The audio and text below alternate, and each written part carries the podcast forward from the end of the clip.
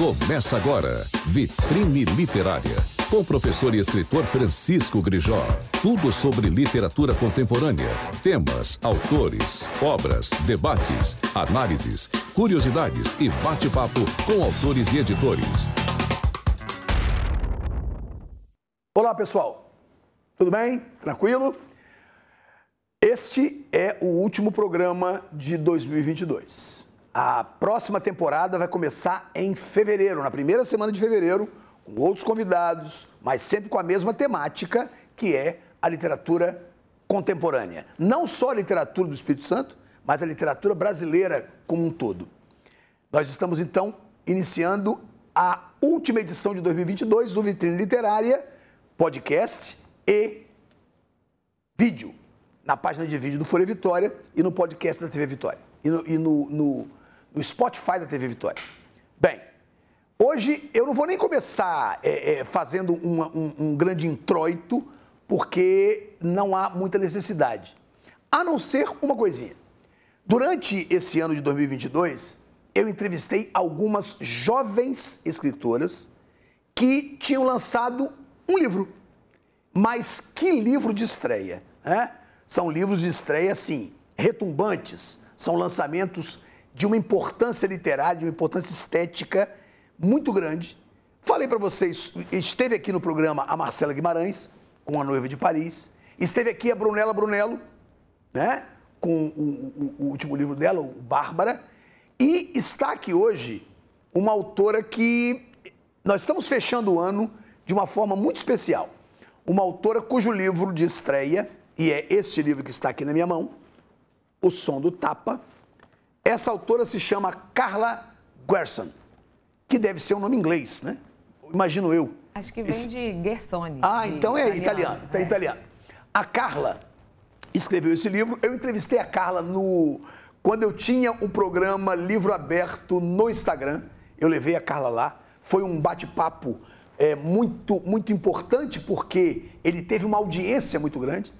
E a Carla, ela se intitula feminista, a Carla é mãe, a Carla é advogada, a Carla tem uma série de atribuições além do fato de ser escritora. Geralmente, quando as pessoas vêm aqui, eu não me importo com que elas são fora do âmbito literário, mas eu vou me importar um pouco com a Carla feminista. Aqui está O Som do Tapa. Esse livro é sobre ele que a gente vai conversar hoje. E eu digo, vou começar esse bate-papo, claro, agradecendo a Carla, que está aqui do meu lado. Essa é a Carla Guerson, que né, teve a deferência de vir aqui bater um papo com a gente. E a minha pergunta para você, Carla, é a seguinte: a primeira pergunta logo de cara. É... Um livro de estreia é sempre um livro que traz uma certa insegurança. Né? Embora você tenha lançado esse livro já há três anos, né, três, três anos, é, ele ainda é um livro de estreia, você está com outro livro aí, né? Estou sabendo e a gente vai conversar sobre ele também. Mas um livro de estreia, ele traz uma, uma, uma responsabilidade muito grande. Certo? Eu li, gostei demais.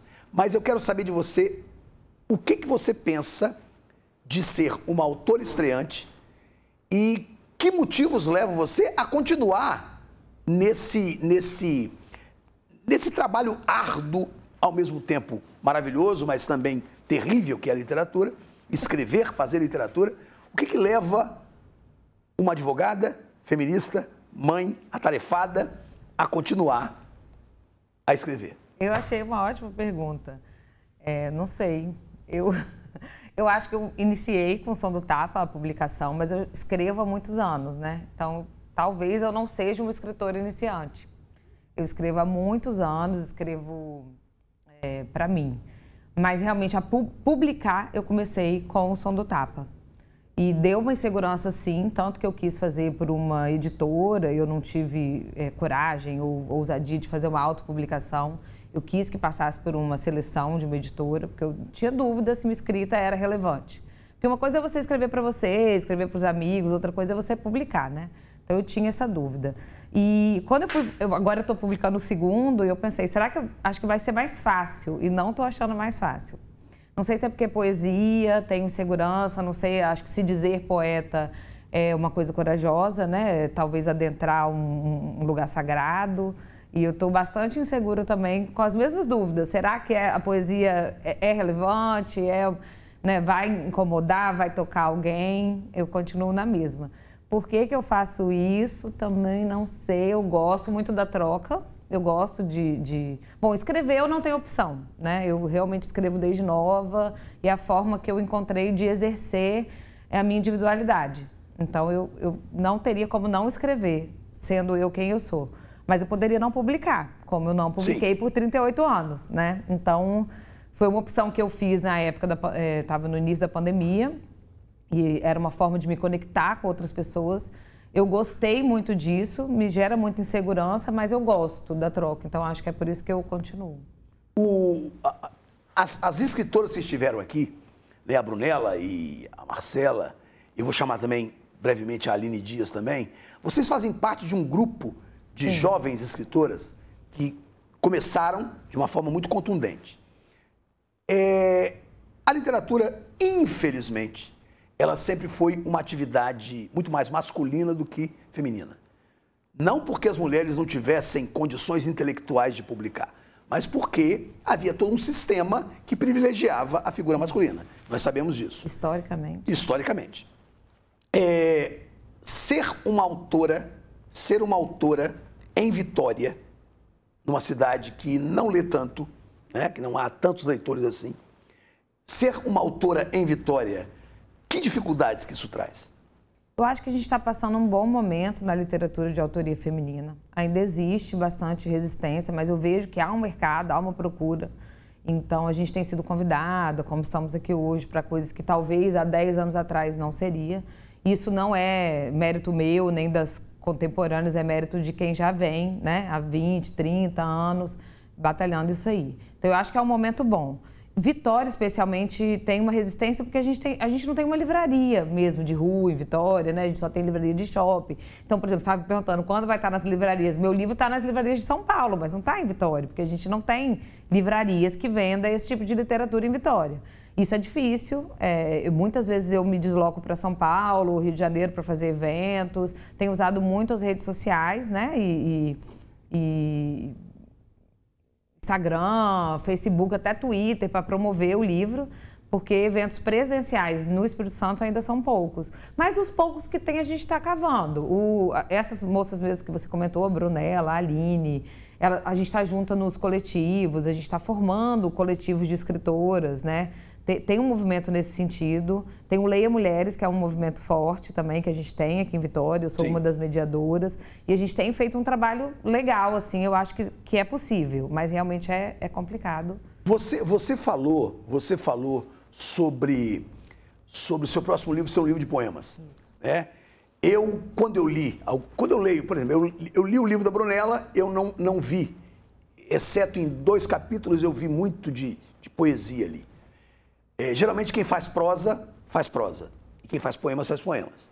Geralmente o, o, grande prosador não é um bom poeta. Claro que há exceções. Drummond era um grande prosador e era um grande poeta, né? É, João Cabral de Melo Neto era essencialmente poeta, mas quando resolveu fazer prosa, com aquele famoso Os Três Mal Amados, ele cons conseguiu fazer um, um, grande texto, um grande texto em prosa. É, mas o seu livro, ele não tem, ele não é poético embora você trabalhe temas que sejam infinitamente é, emotivos, você não é poeta. Não você é uma prosa poética. É, não é né? prosa poética, isso é prosa. É, você sai assim, você, você dá esse, esse pulo pro, pro, pro poema. O próximo livro dela, para quem não sabe, é Fogo de Palha, que está sendo editado neste mês. Ou seja, neste mês ele vai para as livrarias. Quando a gente fala livrarias, é ele estará à venda, ele estará acessível a quem se interessar. É, sair da prosa e ir para a poesia, sim? Na verdade, foi o contrário. Quando eu comecei a escrever, eu comecei a escrever poesia. Era a minha linguagem mais natural, né? A prosa eu tive que aprender. Eu fiz cursos, cursos de escrita criativa, até chegar num, numa forma de prosa que fizesse sentido para mim, que a princípio foi o conto. Mas eu tenho um grave problema, Grijó, que eu sou geminiana. E isso assim, quer dizer o eu quê? não sei se você acredita, eu nem sei se não, eu não, não, acredito. Eu acho até interessante, mas o que, que isso quer dizer? É, isso quer dizer uma pessoa que tem pouco foco, assim, é uma pessoa que quer Ah. fazer tudo ao mesmo tempo. O geminiano, ele tem muita facilidade de começar projetos, né? De, de- e, e tem muita dificuldade de decidir para onde fazer. E eu brinco que eu tenho hiperfoco. Quando eu estou fazendo uma coisa, eu tenho super. Mas aí, talvez, no dia seguinte, eu já esteja com, com foco contrário. Então, eu não consigo me decidir. Eu escrevo poesia, eu escrevo preju- prosa. Isso prejudica o seu trabalho como advogada, né? Também faço, faço tudo ao mesmo tempo. Eu tenho essa característica de personalidade mesmo. Sim, mas quando você foca, quando você foca em duas coisas, você está focada nas duas coisas. Você não, não, não, não prescinde uma em privilégio da outra. Talvez pela sociabilidade feminina, a gente é criado assim, né? Aprendendo a fazer várias coisas ao mesmo tempo. Isso pode ter me ajudado, em algum momento pode ter me prejudicado, mas hoje eu consigo fazer várias coisas. Eu não digo que é ao mesmo tempo, mas é, é no mesmo, na mesma época, vamos dizer. Eu não consigo é, escrever prosa e poesia ao mesmo tempo, mas eu consigo na mesma época, entende? Tipo assim, eu consigo terminar um projeto, como eu terminei esse, e depois focar no projeto do Fogo de Palha, que é um, um projeto de poesia. Acabar daquele projeto, eu inicio um projeto de romance, como eu estou agora Ótimo, escrevendo. ótimo. E, assim, tem sido natural para mim. Agora, se eu sou uma boa prosadora, uma boa poeta, Não, isso é quem outra vai dizer é o leitor. Quem vai dizer é o leitor. É. Isso aí não se discute. Por falar em ser boa ou não ser, eu venho aqui, boto meus óculos. é, há um, um conto aqui, há um conto aqui que toca os homens, principalmente os pais. né? Não, não é um conto, não é um conto positivo, não é um conto que traz a ideia do pai, do pai é, pater famílias, né? Cadê o conto, gente? Sumiu. É possível. Qual que é o título? É o querido pai, né? É 80, página 80. Página 80. Esse conto, querido pai, ele traz a figura masculina como uma figura prejudicial. Você se intitula uma feminista. Sim. Está no seu livro escrito, né? Feminista. É, a figura masculina, ela aparece no seu texto de forma prejudicial, mas aparece também há um conto em que a menina fala do tio, Sim. que é de forma positiva. Mas é, o homem é um inimigo da mulher criadora? O homem indivíduo, não. O homem não é inimigo. Mas a estrutura machista é. Né? E aí, estrutura patriarcal é uma, é uma inimiga. Porque hoje, para eu escrever, eu tenho que estar lidando ali ao mesmo tempo com uma carreira profissional, com família, com cuidados da casa, vamos dizer assim, né? Que mesmo eu sendo uma mulher feminista, me posicionando assim, eu não consigo me livrar de toda a estrutura da sociedade, né? Eu acabo muito, muitas vezes enredada nesses papéis que me foram atribuídos. E isso me atrapalha, sim. Mas o homem, individualmente, não. Eu tenho bons relacionamentos com homens, né? Eu tenho um marido com quem eu me relaciono bem, tenho pai, tenho irmão. E, mas, assim, eu creio que a minha experiência enquanto mulher na sociedade é de mais relacionamentos é, difíceis, problemáticos, do que de relacionamentos legais, entende? Isso reflete no livro, Sim. reflete na poesia. Então é um livro. Eu não tive a preocupação de vou escrever personagens masculinos problemáticos. A minha preocupação é eu vou refletir o máximo possível o universo da mulher. E com isso reflete a sociedade, que é a maioria das experiências são experiências difíceis, são experiências problemáticas. Mas temos, como você mesmo disse, temos o conto do avô também, que é um avô Sim, querido, né? Também. Tem as questões dele, mas é inspirado inclusive no meu avô, que é uma pessoa que eu tive um relacionamento muito bom, muito próximo. E tem o tio. O tio, inclusive, é interessante porque as pessoas se surpreendem. Como vem de uma narrativa de várias né, situações difíceis, tem gente que fica, ai meu Deus, o que que esse tio vai fazer? O que que esse tio vai fazer? E o É. tio não faz, né? E, e- e tem- então tem, tem assim, dois ou três ou quatro contos. Tem contos também que os pais são neutros, né? Que, ou, ou- ou avós ou tios, que não, não necessariamente é sobre, sobre homens problemáticos. É, mas mas eu tenho mulheres problemáticas. Sim, também. sem dúvida. É, A gente vai entrar nesse ponto agora. Sim. É, mas existe um dado que, que, que é interessante. Se você não tivesse colocado na sua biografia como uma pessoa feminista, como uma mulher feminista, é possível que o leitor ele vá ler o seu texto com outro olhar. Talvez. Né? O primeiro conto é um conto de dor. Sim. É um conto de dor. E existem contos que são bem-humorados, existem contos de mais dor ainda, existem contos de angústia, de frustração, e existem contos é, de altíssimo astral. Você conseguiu é, é, é, é passear, você conseguiu passear por todos essas, é, esses pátios, né? Mas o quanto de biografia existe na poesia, a gente sabe.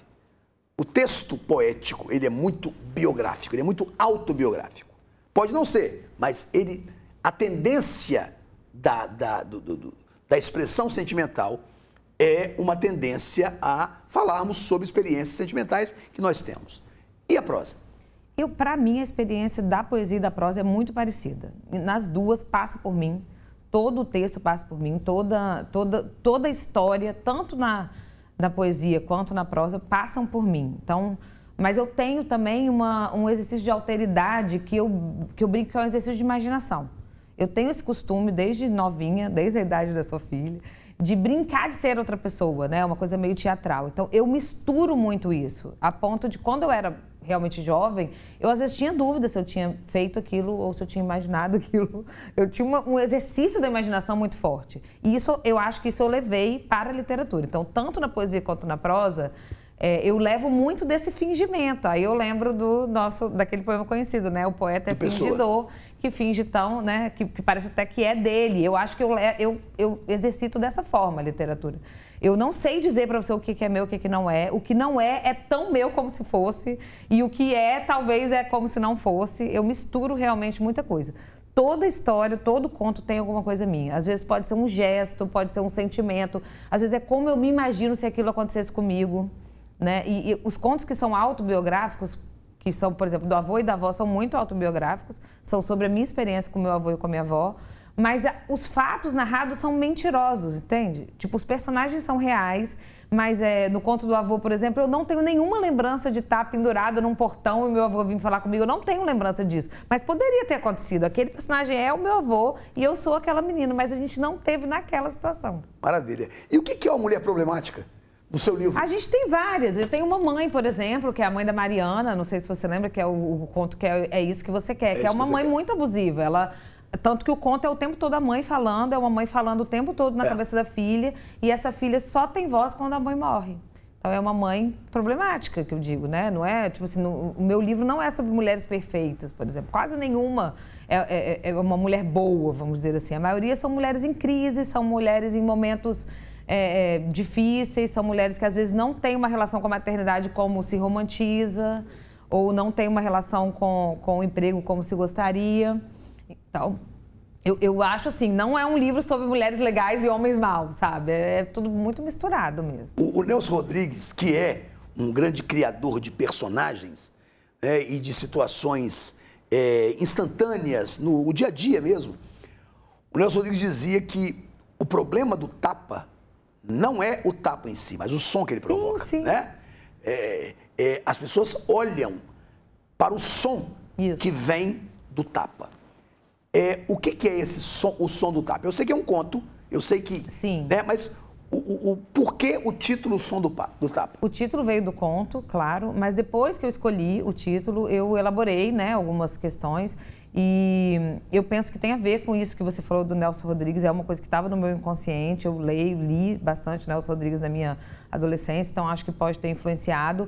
Mas eu pensei também numa coisa que fica e que atinge sem que necessariamente seja com você. Porque assim, quando se eu te dar um tapa, você vai sentir. A, a, a pessoa que está ali atrás da câmera não sente, mas ele ouve. Né? Então eu acho que o som do tapa ele alcança mais pessoas do que o próprio tapa. E aí, isso, essa era a ideia. A assim, audição assim, ser... extrapolando o tátil. Exatamente. Essa é a ideia? A ideia é essa, que e o som você... é algo que ressoa, é algo que afeta a sociedade como um todo, enquanto o tapa não necessariamente. E você, e eu penso que a experiência de ser mulher no mundo tem muito a ver com isso. Tipo, a gente a gente pode não receber o tapa, mas todas nós conhecemos o som do tapa. Conhecemos algo que respinga na gente, que a gente ouve mesmo que não tenha acontecido com a gente e que nos afeta enquanto mulher. E na sua poesia? Mesma coisa. Mesma coisa? É, a poesia, a minha poesia é muito parecida com a minha prosa. Eu acho que você vai ter, uma... você vai ter poemas narrativos? Meus poemas tem tem muitos poemas assim que são uma historinha contando mesmo, então eu acho que é uma, uma poesia prosada, não sei se isso existe. Então, embora minha prosa não seja poética, minha poesia é prosada. É, eu tenho alguns poemas em terceira pessoa, por exemplo, que eu acho que é uma forma né, de, de, de contar uma história. É, e, e, os temas são muito parecidos com o Som do Tapa. É, o, o, Fogo de Palha é um livro que eu escrevi primeiro do que o Som do Tapa. É um livro que eu, das primeiras coisas que eu escrevi, das primeiras coisas que eu publiquei. Depois eu, claro, acrescentei, claro. fiz um livro, formatei, né? Mas é a minha experiência, minha primeira experiência literária é o Fogo de Palha. Eu tenho até tatuado, né? Está escrito Fogo de Palha, é uma expressão com, com a qual me relaciono que tem a ver com isso de se empolgar muito é. e a pessoa fala, ah, isso é fogo de palha. É, a ideia do fogo de palha, ela é uma expressão que traz uma certa negatividade, né? Sim, uma certa descrença sim, sim. em relação. É, como é que você lida? Eu queria saber, você citou durante o, durante o papo, como é que se lida com essa, com essa sua aura mística? Porque, é, porque você é um advogado, né? Você é um advogado. Você é mãe. Sim. Ou seja, são duas atividades que mesmo que você seja bombardeada pela ideia mística, pela ideia zodiacal, você acaba não levando tanto em conta, porque é. existe um pragmatismo diário que obriga você a trabalhar. É, como é que é essa, essa, essa, essa, essa ligação com esse esoterismo, com essa.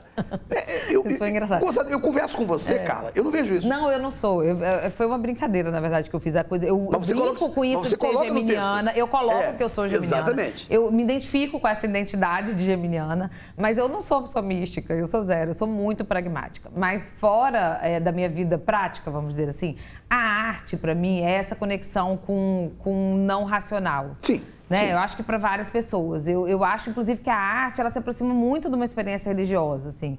Eu acho que a arte é a prova de que Deus existe, sabe? De que, de que a coisa não é só corpo, de que não é só razão. A arte, às vezes, tem a capacidade de tocar a gente em lugares que não dá para explicar. Então, eu tenho essa experiência com a arte como um todo, não só com a literatura, né? Com a música, eu me relaciono muito com a música, com a arte com as artes plásticas. Mas a literatura, especialmente, me leva para esse lugar mesmo de, de conexão né, com uma coisa que foge do racional. Emocional, sim, espiritual, não sei, mas realmente mística eu não sou. É, o Nelson Rodrigues, voltando a ele, ele dizia uma coisa interessante. Ele dizia que a arte é, era o que nos humanizava, né? A arte, sem a arte, há uma frase que eu não sei se é exatamente assim. Sem a arte, nós estaríamos de quatro uivando para a lua no bosque. Boa. Ou seja, a arte é que. Você tem essa inevitabilidade com a arte também? Eu tenho e eu arrisco dizer que todo mundo tem. De repente a pessoa só ainda não despertou ou não está na área que ela, é, que ela gostaria. Eu acho, por exemplo, que a cozinha é uma experiência artística. Eu não tenho essa relação com a cozinha, mas eu vejo que algumas pessoas têm. Eu tenho. É, né? Às vezes o, a jardinagem tem outras formas de expressão artística que não necessariamente as tradicionais. Eu acho que todo ser humano tem isso, sim. É um, é um chamado, é uma coisa que foge mesmo da experiência racional. E, mas é interessante você ter me perguntado, porque realmente o dia a dia faz com que a gente é, afogue um pouco isso, né? Porque você está tão ocupado em manter as crianças vivas e trabalhar e organizar, e eu sou gestora, né, onde eu trabalho, então tem uma sobrecarga assim também é, emocional nisso aí. Então, ah, esse momento que eu guardo para a literatura é um, um, momento pequeno na minha rotina, mas é muito importante. É um momento que eu anseio por estar ali ou lendo, ou escrevendo, ou conversando sobre, e que me alimenta nesse, nesse ponto em que as outras coisas não chegam. Você lê escritoras? Quase que exclusivamente. Clarice, com certamente. Certeza, com né? certeza. Raquel, você lê? Já li, né? Bernadette Lira? Com certeza, Bernadette Lira. Certo. Sueli Bispo. Sueli Bispo. As, as capixabas que você mencionou todas eu leio. Eu tenho feito um trabalho desde 2016 de ler quase que exclusivamente mulheres, para, justo para incentivar e para, e para aderir, né? Para ser uma feminista na prática, né? Não é só no discurso. E quando eu me decidi escritora, quando eu me vi escritora, eu fiz um movimento maior no sentido de ler as minhas contemporâneas. E aí eu tenho feito uma investigação muito grande nesse sentido, assim, de quem são as mulheres que estão escrevendo hoje, não só as, as, as grandes e conhecidas, né, como da Companhia das Letras ou de outras editoras maiores, mas das editoras menores, como a Patuá, como a Moinhos, como a editora é, Urutal, que é uma editora que eu gosto muito. Tem várias editoras menores que eu tenho investigado e eu tenho descoberto, assim, mulheres incríveis mesmo. Essa literatura, é claro que a gente eu vou fazer uma comparação aqui bastante, bastante canhestra, mas é, não é uma literatura segregadora em relação aos homens? Não, eu acho que não. Eu acho que é uma, chamo de política afirmativa. Em direito a gente chama assim, né? É quando uma coisa foi caminhada há muito tempo por um jeito e aí você precisa fazer a, uma decisão consciente de ir para o outro lado para é, compensar Perfeito. o que não foi feito. Maravilha. Então eu não acho discriminatório, eu acho que é uma política afirmativa. Mas eu leio ótimo. homens também, exceções. Ótimo, mas leio. ótimo. Carla, chegamos ao fim. Ai, que bom. Não, não é bom. Eu queria poder conversar mais. Antes, me diga, quem quiser é, adquirir seu livro, encontra onde? Olha, o Som do Tapa foi publicado pela Patuá, então você encontra no site da Patuá, ou se quiser adquirir autografado, encontra comigo. Em Vitória, ele está disponível no, no Sebo Cheiro de Livro, que fica aqui no centro. E o, o, Fogo de Palha vai estar tá lá também. O Fogo de Palha vai sair pela Pedregulho. Ele foi contemplado pelo edital da Secult. Então, nós estamos no processo de produção, já tenho aqui o marcador de texto, e ele vai sair até o final do ano. Também vai encontrar no site da editora, comigo pessoalmente, ou no Sebo, Cheiro Maravilha. de Livro. Gente, fechamos o ano de 2022. Fechado. Estaremos de volta. Agradecer mais uma vez a participação da Carla. Muito obrigado, Carla, por você ter vindo. E fechamos o ano. Em fevereiro de 2023 estaremos de volta com vitrine literária com Francisco Grijó, tudo sobre literatura contemporânea, pelo Folha Vitória, pelo podcast, pela página de vídeo, tudo para vocês aí. Um grande abraço, boas férias, eu, eu terei boas férias também, e até fevereiro. Valeu, gente! Você ouviu Vitrine Literária com o professor e escritor Francisco Grijó. Tudo sobre literatura contemporânea, temas, autores, obras, debates, análises, curiosidades e bate-papo com autores e editores.